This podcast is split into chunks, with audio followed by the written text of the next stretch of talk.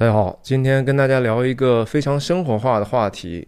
是跟戒烟有关系的。这个话题我在不知道多久以前就曾经在频道里头跟大家预告过，说我总有一天希望能分享这个话题。其实我也不是说拖了这么久，好像又想明白多了什么，没有哈，只是有一个观众留言说想听这个，我一想呢。其实电影的事情不是那么着急嘛，它是个欣赏性的事情。那这个戒烟的事情，实际上也许分享出来可以帮助到不少人啊，特别是年轻人，特别是年轻的男性，因为男性可能吸烟成瘾的人又比较多一些。我呢，作为一个曾经有二十三年烟龄的一个老烟民啊，而且我是重度的吸烟者哈，我是基本上当时平均一天一包，到后期曾经有过最多的时候一天两包半的时候，非常恐怖的。但是我也戒烟大概有八年多时间了，所以今天我要跟大家分享一下我的吸烟史啊，我的复吸史，我的戒烟史。其实不是一个很简单的事情，没有抽过烟的人很难想象这个戒烟是多么困难的一件事情啊。那确实，我觉得这是人生中最难的事情之一了。然后，同时我在前面想跟大家说啊，戒烟啊不是一个道德问题啊，不用去拿说啊，他怎么还抽烟，他怎么戒不了烟，去对他有这样的一个评判，有这样的一个 judgment，他也。不是一个好像能通过简单的意志、什么决心，简简单单就能戒掉的一个事情。但是深层次呢，它跟我们的人的一些认知是有关系的啊。我真的认为说，帮助我戒烟的不是什么方法，不是什么我自己有多么坚强的意志，我是一个其实意志蛮软弱的人。但是我觉得最终让我戒烟成功的是。认知上的转变，所以我今天可能更多的想跟大家分享一些，在那个最终极的上面的大是大非的问题哈，它仍然是一个是或者非好或不好的一个选择，但是这个是超越我们简简单单的一个道德和意志的问题的。那同时我也想表明我的态度哈，我是不是来批评任何人的，我只是分享我自己的一个看法，我的经历。那我是真的是想来帮忙的，不是想给大家添堵的啊。然后我的认知不对的地方呢，和您不一样的地方呢，也请您宽容吧。跟大家自我介绍一下，我叫徐亮，我人在美国加州旧金山湾区，和大家通过一般来讲是通过电影和泛文化的话题来探究人生意义、探究我们内心和这个世界真相的这样的一个视频播客。但是其实吸烟这个事情呢，也不简简单单只是一个好像表面化的生活的习惯的问题，它还是跟我们深深的这个世界和我们内心真相是有关系的。因为总体来讲呢，吸烟基本上是人为了对对对抗我们的苦难的一种逃避的方法啊，确实是。无论如何，你愿意不承认也好，还是承认也好，我认为。跟我们实际上要面临的苦难和我们内心的挣扎是有极大的关系的。那同时，也不是说这个事情完完全全是外部环境，是这个世界的问题，也有我们自己的问题，也就是我经常说的，我们这个人的本身的罪性的问题哈，我们这个 sinful nature，我们有罪的这样的一个本质的问题，所以。为了跟大家更好的能够打开这个话题呢，其实我觉得还是我们从电影开始聊一聊，好吧？我相信我的电影里头跟大家分享过的几几个非常重头的电影，我是非常详细的在解读的。比如说科恩兄弟的《冰雪暴》啊，也是一部黑色影片，里面有几个特别爱抽烟的人，对不对？大家想一想是谁？那也有。低俗小说里头想一想，我最近还在分享的，是不是也有几位在抽烟呢？他其实包括我讲过的《指环王》里头，对不对？《指环王》里头吸烟可能相对是一个比较正面的一个形象。那我们人为什么要抽烟呢？很多的时候，我更多的时候，他认为，我认为是一个比较负面的追求哈。我们追求的是一个接近于黑色的浪漫，就是说这个东西看起来还挺有吸引力的，而且尝起来还能给我们带来快感。然后同时，我们又觉得这东西实际上是不对的。然后我们其实能够认识到这个问题的时候呢，已经就没有办法很容易的摆脱这样的一个问题了。它也是我们人去以自我为中心展开生活的一种最终的结果。它其实我们想通过这样的一个简单的唾手可得的一种方式呢，掩盖我们深层次的很多的问题。好，我们就聊聊电影哈。电影里头，比如说这个台布这个剧照，大家一看熟悉的就知道哈，这中间叼着这个烟，上半身也非常的健美性感的帅哥啊，布拉德皮特，这是。大卫·芬奇的斗阵俱乐部，或者叫搏击俱乐部 （Fight Club），在这样的一个形象里头，吸烟确实是就像历届的很多帅哥，小李也好，James 迪恩也好，甚至说香港的谢霆锋什么的，对吧？都是一种反叛，或者是说我也不需要服从啊，我讨厌服从这个世界，因为这个世界邪恶呀，我看不上，他们不是很酷。我要用某种的和大家不一样的行为来表现我不认可这个世界和这个环境，我是独特的啊。那这一张剧照是比较老的一个电影啊，是《卡萨布兰卡》的张，当然也是其实非常值得反复观看、值得解读的一个电影。我并没有把它列在列在我最近那个二十一部影片里头。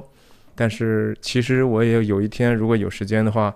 也会聊聊这个电影。这是一个其实层层次很丰富的一个经典影片。在这里面，亨弗莱·包嘉所演的这个北非卡萨布兰卡的酒馆老板，啊，苟活于乱世是吧？耕耕于北非，然后他有一天，昔日的恋人就走进了他的这样的一个酒馆嘛。所以他晚上的时候，一个人和他的这个合作者啊，一个黑人，非常痛苦的喝醉了。然后他一边抽着烟，他说：“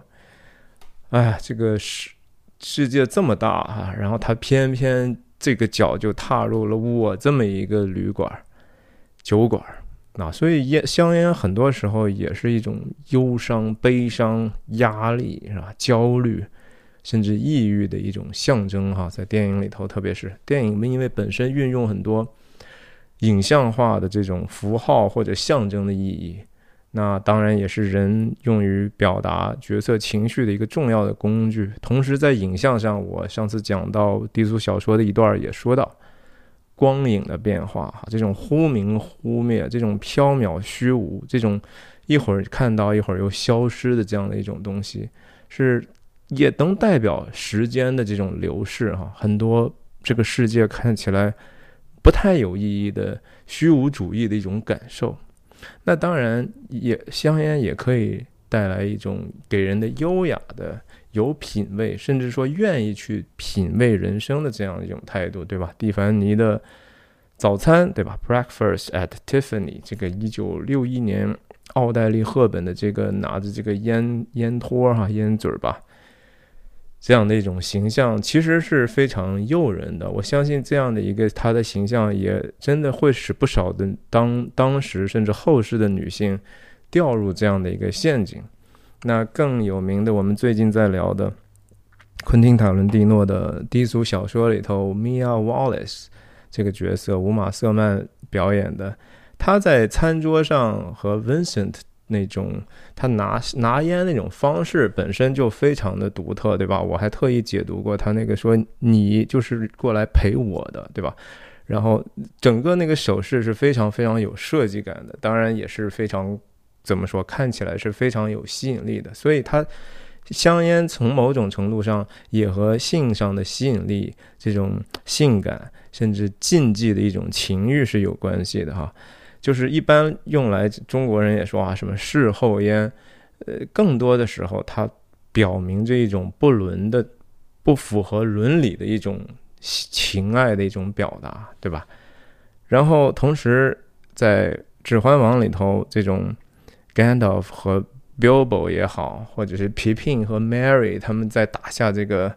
呃萨鲁曼的那个地方的时候获得的那些烟草以后，也是对吧？吐吐烟圈儿，其实也是一种某种程度的 fellowship 啊，也是一种在一起大家的时间。这也是吸烟作为社交工具的一个很明显的作用是存在的。我们在年轻的时候吸烟。总是有一些烟友嘛，对吧？甚至在工作的场合，你还是觉得说，嗯，到时间了，我们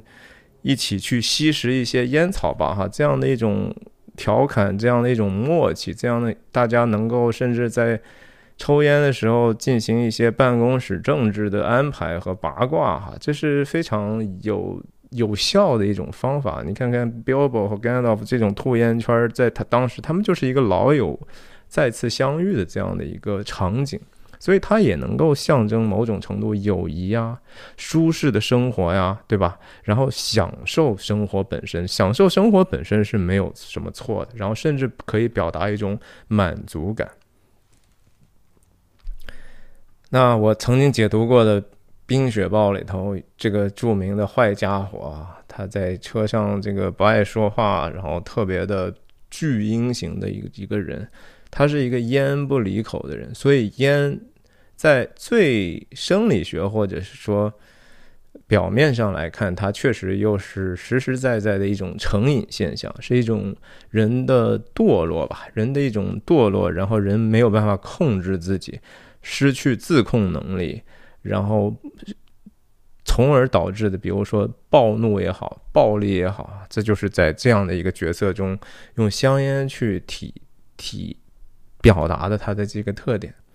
那这个下面这部电影这个剧照也是我承诺给大家今后有机会一定会分享、反复解读的一个马丁斯科西斯的好家伙，在这个右边的这一位呢，就是 Ray Loita，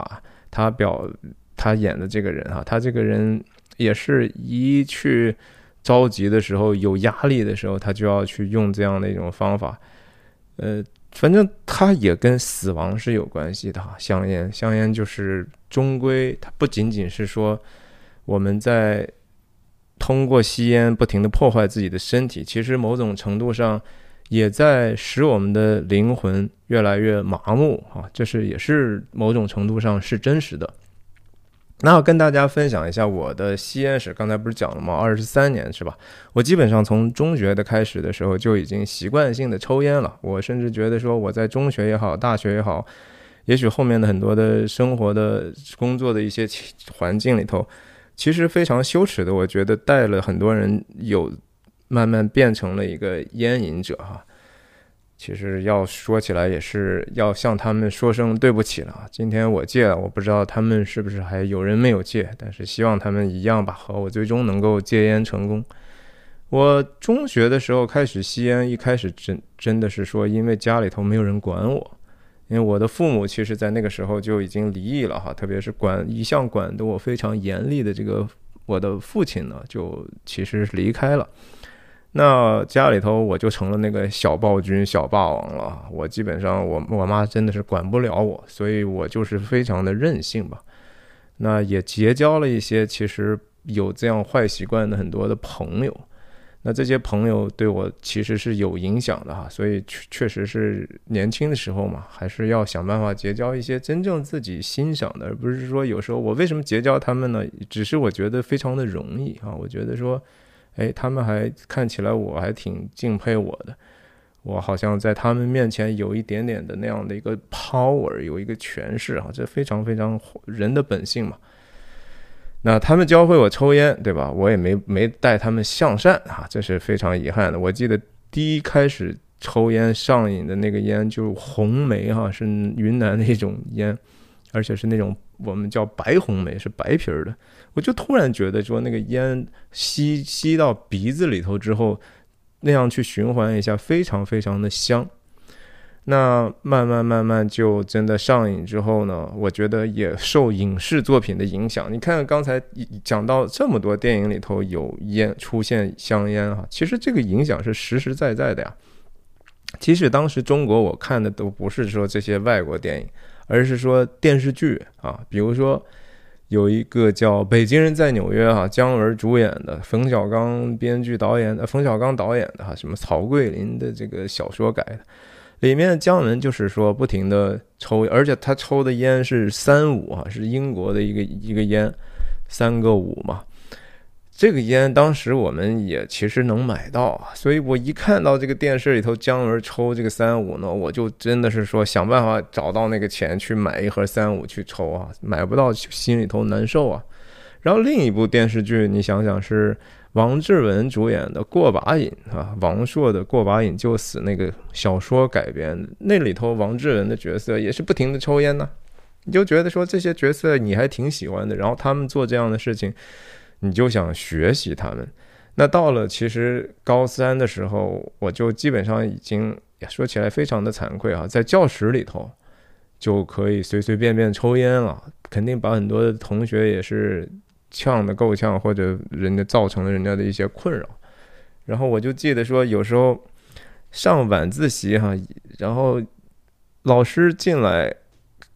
当然不是说全班人都在了哈，而是说我和其他几个同学，比如说我们还在自习，我们还在一边做题呢。然后我一边抽着烟一边做题。我们的班主任进来，那个时候他已经觉得说，哎，这个事情也也管不了哈。然后进来，居然我们班主任拍拍我的头，意思是说，嗨，你这个人也管不了你了，意思不过看你是学习哈，就也就算了算了吧，饶了你。你想就猖狂到这样的程度，在家里头也是随随便便抽烟，哎，但是这个越抽到后面啊，就是包括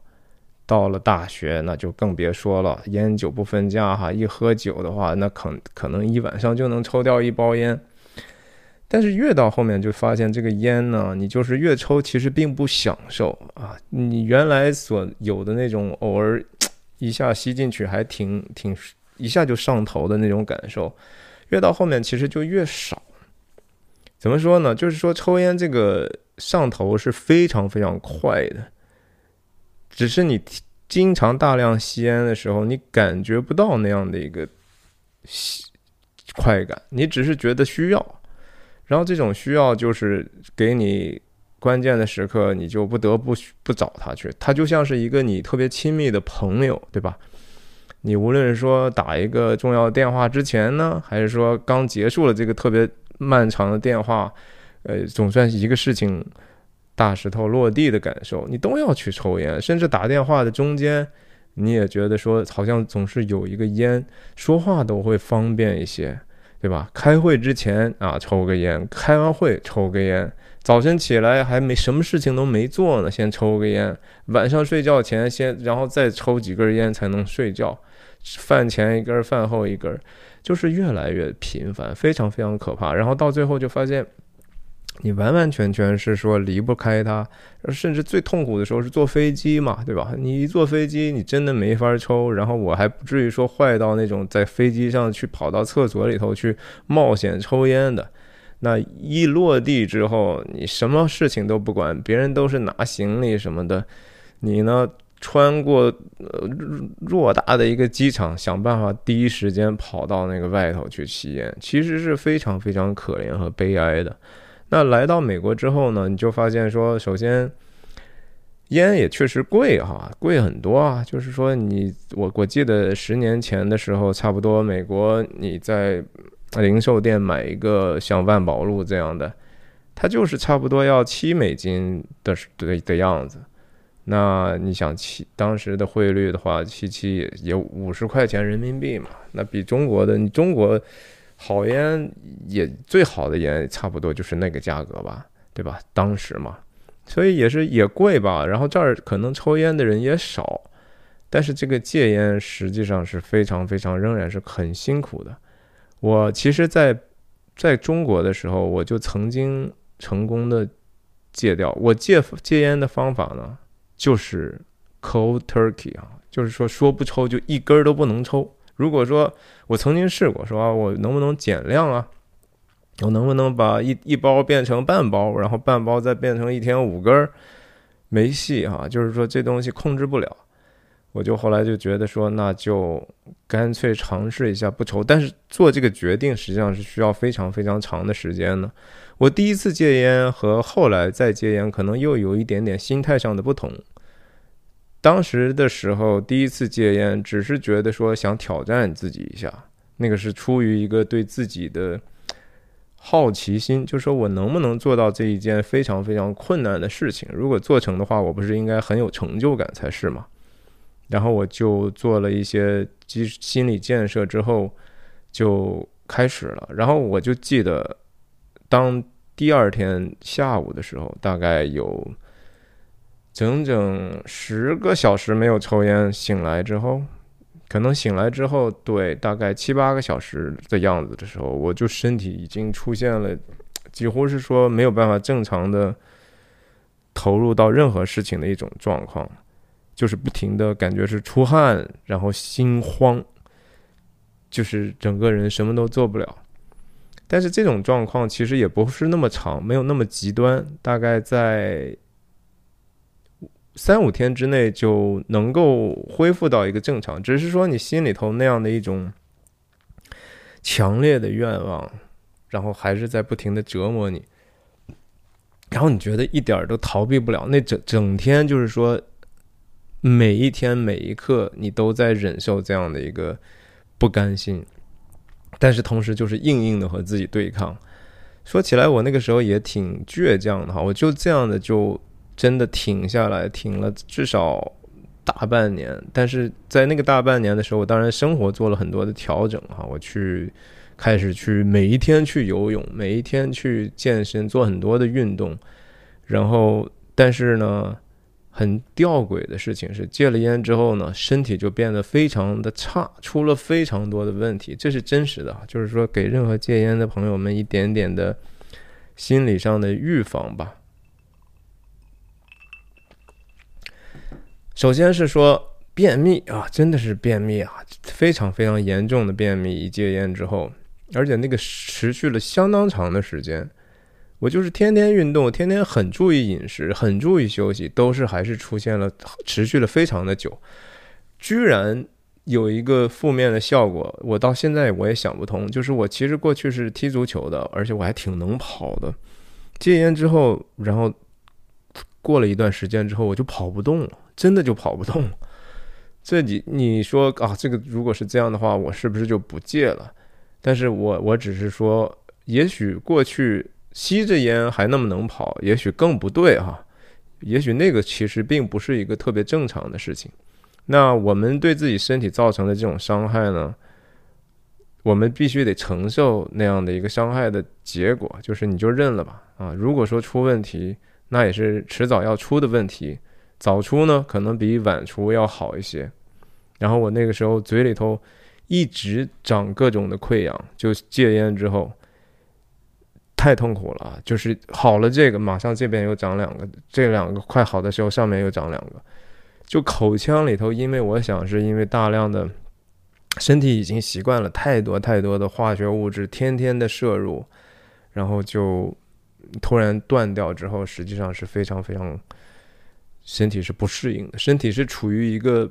完完全全的 shock 被震惊的一种状态。你突然阻断了太多太多的一些东西之后，你身体的化学平衡，我相信啊，我不是专业的，我自己感受是说紊乱。那这个其实结果还基本上坚持到自己就到后面，确实觉得说我可以不吸烟了。身边有人吸烟，我也完全不羡慕，我也不太受影响。可是呢，当我自己生活发生了一个突突然很大的变化，就是当时我太太等于说离开我，我们是分分开一段时间生活哈。然后当他我把在机场把他送走之后呢，我回到家也是巧了，当时在整理衣服的时候摸到一个旧衣服的一个夹克的口袋里头还有一盒没抽完的烟。我就拿着这盒烟，我当时端详了很久。然后我当时一个人在在家嘛，我就说，Why not？Right？就是我，反正也没人管，我就自己试一下。而且我相信我能控制住了呀。结果那一根烟，我就是轻轻的吸了一口，然后当时那真的是一种毒品的感觉。首先，我们首先得确认一个事实，就是说尼古丁是强烈的毒品啊，它不是说是普通的毒品，它是一个非常成瘾性强的毒品，它就是一种 drug。我在停了八个月戒烟之后，再头一次吸了那么小小的一口，几乎是一秒之内，我就感受到头头脑里头的一种兴奋和。几非常非常开心的感觉，我当时就是说开心到有一点点想笑的感觉，觉得好舒服呀，好轻松啊，好像什么烦恼一下子就暂时的真的能给你带走。我特别享受那个时间，而且那个时间长持续了很久。我抽了半根烟，大概我就是说，嗯，不能好久不抽了啊，可以了啊。只是我就想，哇，烟原来这么厉害，我原来。那样的烟，我一天抽两盒，我到后到后来都没有什么什么任何的美妙的感觉，哎，但是这么一一戒烟再复吸呢，真美。然后我就想说，呀，如果我每一天能够给自己这样的一个十五分钟的时间，因为你抽了一口烟之后能够开心十五分钟呢，我说控制一下吧，每天就定时啊，就抽这么半根儿。然后第一天还真的就这么过去了，一天也没有想。到了晚上呢，这个念头啪就又出来了，该抽烟了，是不是？十五分钟，你的美好时间到了，我就再次的点起来再一抽呢，还是挺美好的。但是比头一天呢，感觉就差多了。然后第二天、第三天的时候呢？就可没到晚上的时候，就想，嗯，我的十五分钟是不是应该到了呢？我是不是可以一天变成两根呢？是不是也许三根也可以控制吧？然后一个星期之后，我就已经回到了之前的这个吸烟的量，而且感觉比以前还更严重了。我还记得当时在一家影视公司啊，和一个现在已经去世，我在我的频道里头。做过这个前辈的一个怀念的视频啊，他也是特别能抽烟。我们经常在那个公司的一个抽烟的地方，就一根一根接着抽，一点儿都不享受，但是就好像一点都没办法。当然，我觉得在美国之后也是戒烟，也是觉得说，首先特别没意思。这个地方本来抽烟的人就不多，你就和个傻子一样站在那些地方去抽烟。自己都觉得不太好意思哈，然后也贵，也觉得说这点事儿还成就不了吗。但也不知道说美国的，比如说万宝路和骆驼这些东西，确实是可能是尼古丁含量很高吗？然后我戒了一次，也是再一次的直接停掉，然后一戒呢，我就开始抑郁了，真的是抑郁了。就是觉得生活一点意思都没有，觉得说好难啊，这生活太痛苦了。持续了四五个月，我都觉得说太痛苦了。这个事情我就那么硬扛着呀，我扛了那么长时间，我仍然觉得说我好像一下就快乐不起来了。然后甚至说到有一天的时候呢，我就突然有第一次的这个 panic attack，我不知道你们有没有经历过惊恐发作。我突然之间觉得失去了控制，我就完完全全我觉得自己心脏病发要快要死了，我就直接躺躺倒，我就说我我觉得我我我心脏出问题了，是一种巨大的恐慌加上失控。我觉得还是跟这个戒烟是有直接关系的啊。然后当时我的家人就打九幺幺啊，然后来了这个救护车，然后急救的这种人也来了，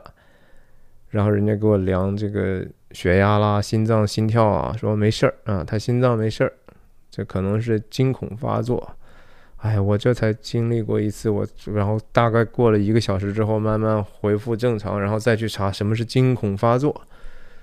啊，我相信这个事情是那个戒烟所触发的，所以说戒烟实际上是一个不只是一个心理的问题，而是实实在在的一个生理上的一个冲击。所以我不是说我是当时真的也是自己挺猛啊，然后也比较不知道其他的方法。其实后来我在戒了烟很久之后呢，还是觉得经常的觉得有点点抑郁啊，就是觉得打不起精神了，不太开心。我去医院，然后人家给我开的其实是戒烟药，其实那个时候我已经戒了烟了，叫什么 b u r p i o n 还是什么东西。我我不知道有没有什么用，反正医生让我吃，我吃也没什么太大的感受。好像第一天吃了之后，感觉有一点点感受，但是那个是一个戒烟的药。我相信，如果说有这样的一些已经经过大量临床测试也还比较安全的东西，可以试一下。然后甚至说用一些尼古丁取代剂先去缓和的一下，也许不是一个坏的选择啊。我不鼓励大家去像我这样的，当时两次。呃，直接冷冷火机疗法啊，就是这叫什么休克休克戒烟法啊，确实能够把你搞休克的哈，这不是开玩笑，这是非常非常严重的一个问题。所以就是说这些事情呢，给我人生其实带来非常多的代价，但是说戒了是实际上是一个非常重要的事情。可是这个事情说到最后啊，其实我想。觉得说有一些是认知上的事情，我为什么觉得说认知还是挺重要的？说起来抽象，但是它能够给你在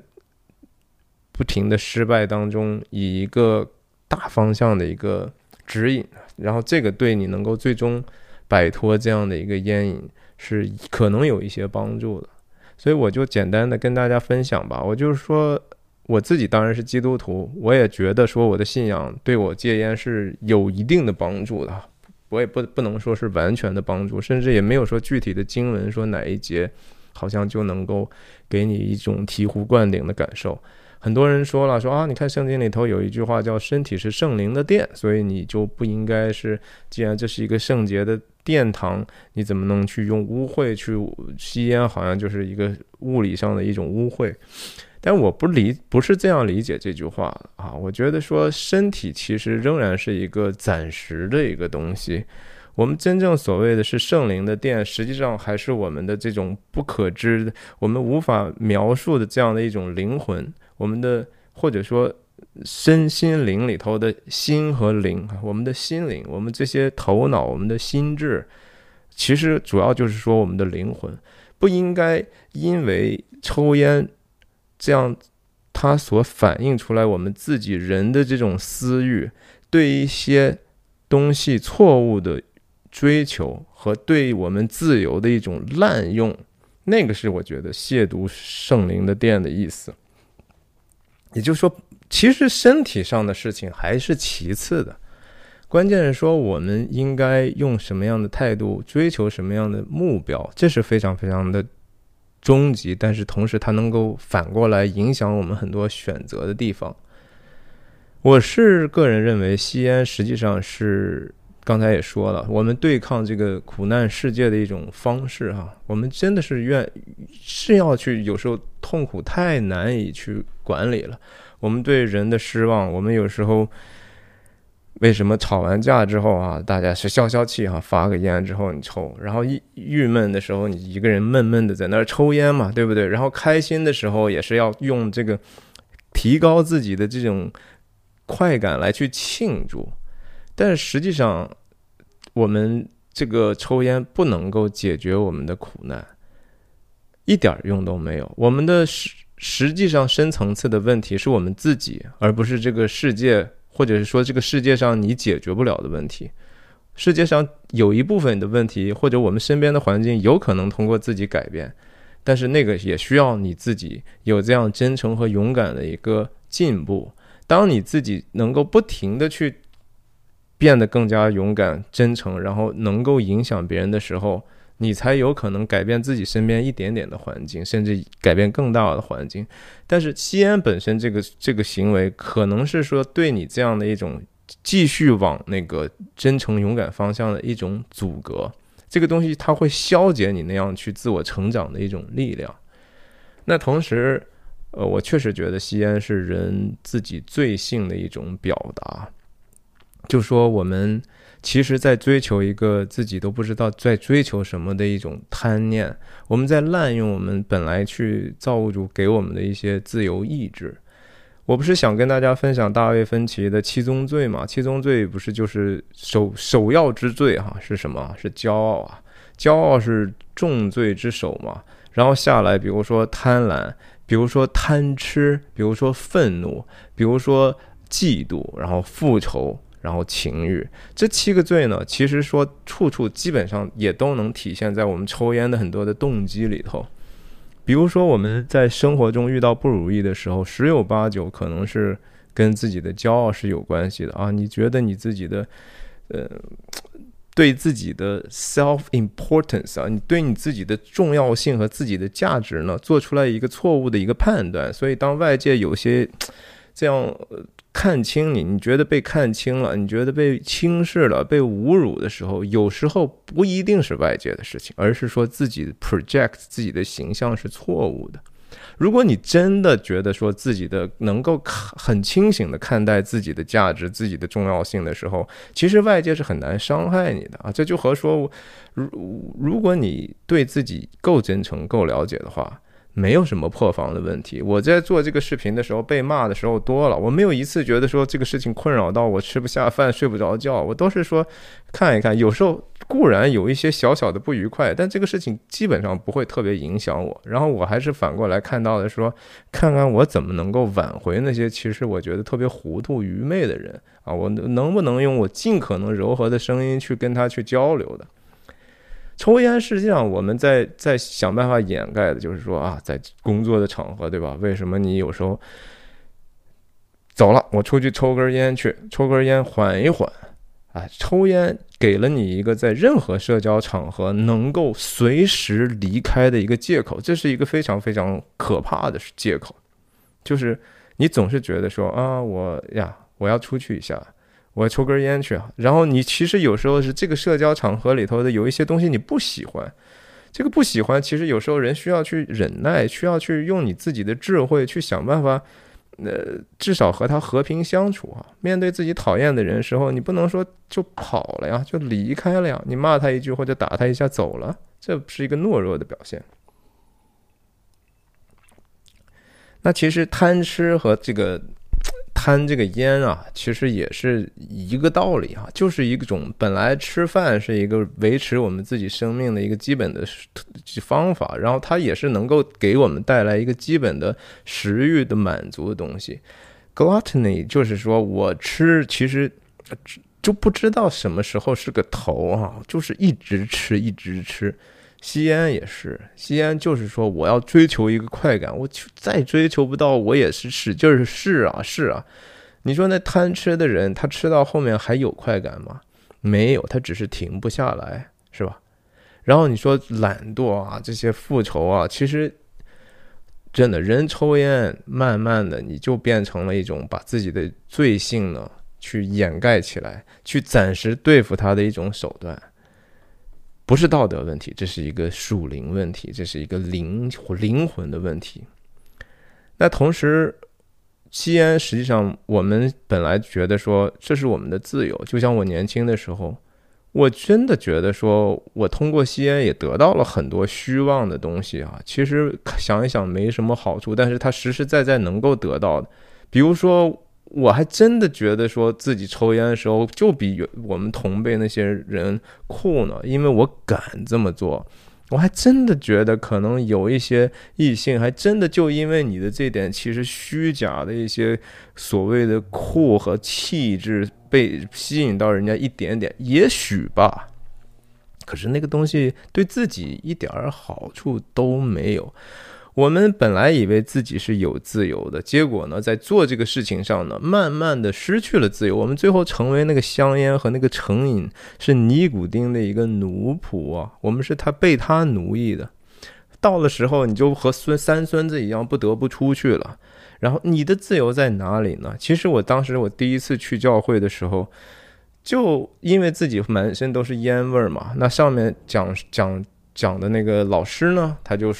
闻到了哈，一个老太太，老太太当时就跟我说一句：“说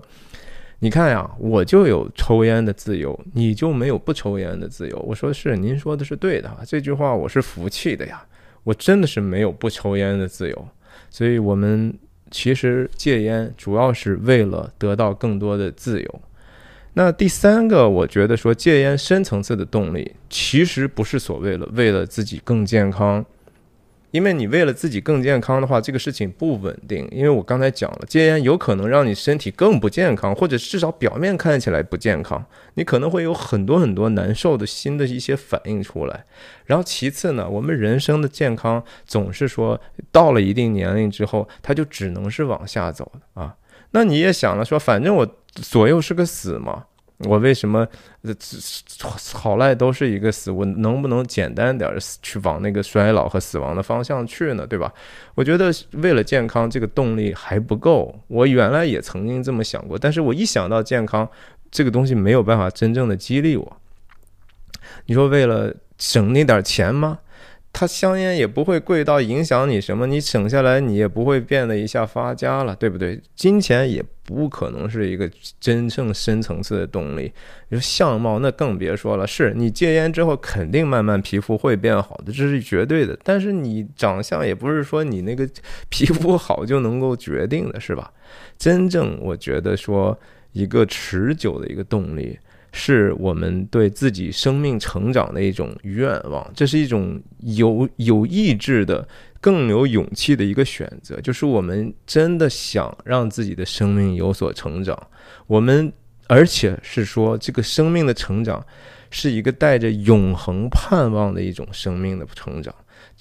如果只是说啊，我活上八十岁，反正死了，你成长，你也是觉得其实缺乏动力啊。一转眼就老了，我何必变成了一个好人呢？对不对？如果这个事情没有往后再有什么 after life，没有什么后果的话，我为什么要去努力去当一个好人呢？我为什么要去努力的成长呢？因为我们的盼望本来就不在这个世界，本来就不在地上，这是非常非常重要的一个认知上的一个转变。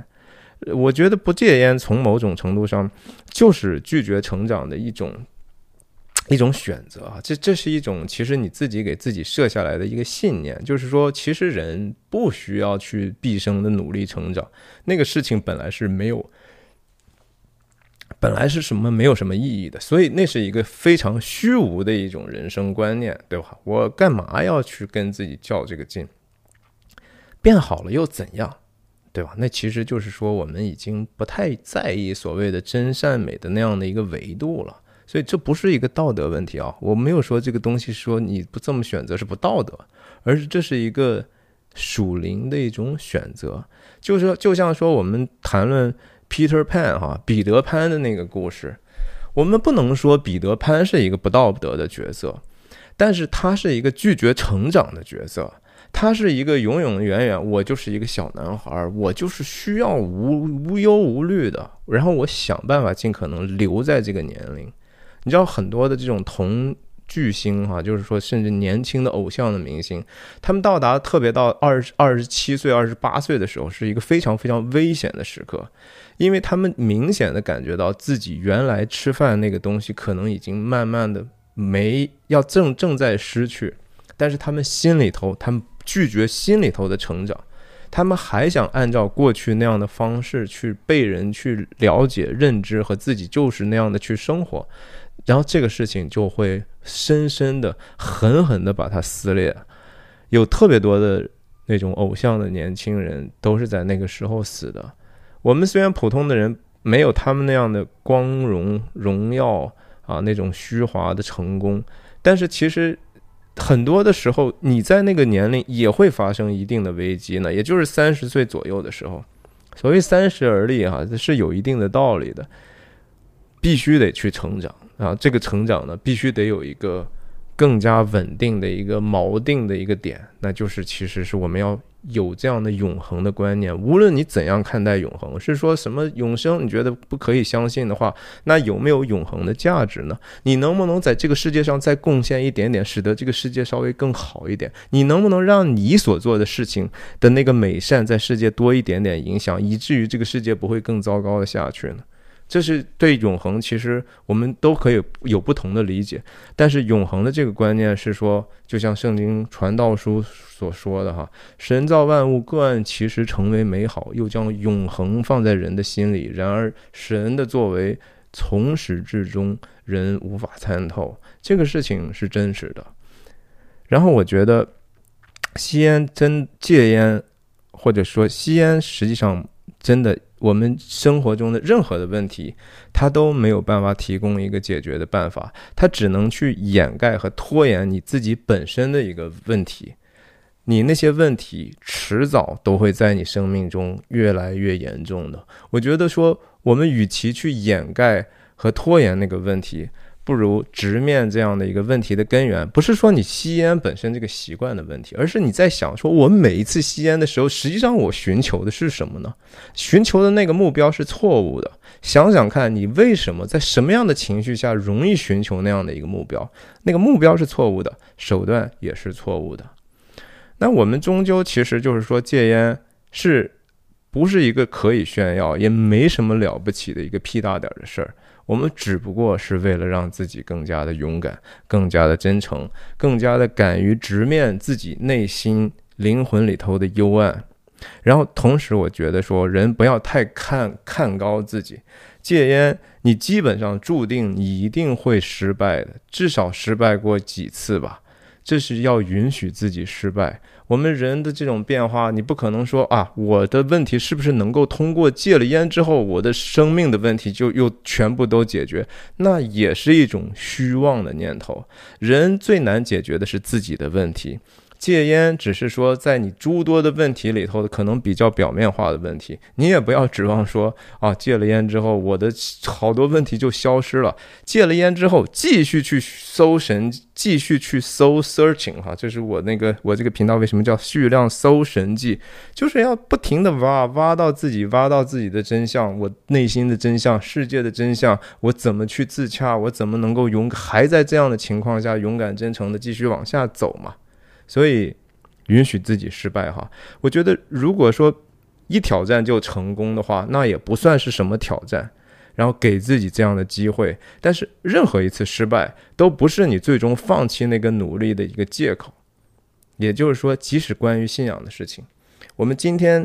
软弱了、跌倒了，我们觉得说，嗯，我们觉得说真善美也就那么回事儿吧，我干嘛呢？对吧？我昨天虽然下定决心，我觉得还是应该。真诚、勇敢的活着。今天又觉得说，哎呀，其实也没那么多多大意思。你失败了，但是你不要觉得说，今天有这样的想法是完完全全不可接受。你明天继续努力的说，不对，昨天想的还是错的。我仍然觉得大方向是对的，继续勇敢的往下走，对吧？我相信哈，这个真善美的那个存在，那个至真至善至美的那个目标，一定会给你机会的。只要你给自己机会，那个真善美的。存在就会给你这样的机会，所以所以说耶稣也说过哈，所谓的祈求就就得到，寻找就寻见，叩门就给你开门。然后我觉得这个动力虽然说深层动力来自于我们认知的这种改变，来自于我们对生活的更美好，对自己生命得到更多成长，这是一个实实在在的动力。但是也真的是说。不要说你可以自己一个人完完全全的把这事儿做到。我在戒烟的时候，我相信还是得到了家人的大力的支持鼓励。每一次我失败的时候，他们也没有给我嘲笑，他们也在用各种各样的方法去帮助我。你要有这样能够帮助你的人，一起去走这条路，这是所所谓的 supporting system。你可以寻找那些和你一起戒烟的，你们在价值观上也比较接近的，要，互相勉励，然后一起去有这样的一个非常值得，但是非常困难的事情。那我今天的分享就到这里，希望您对您有所帮助，再见。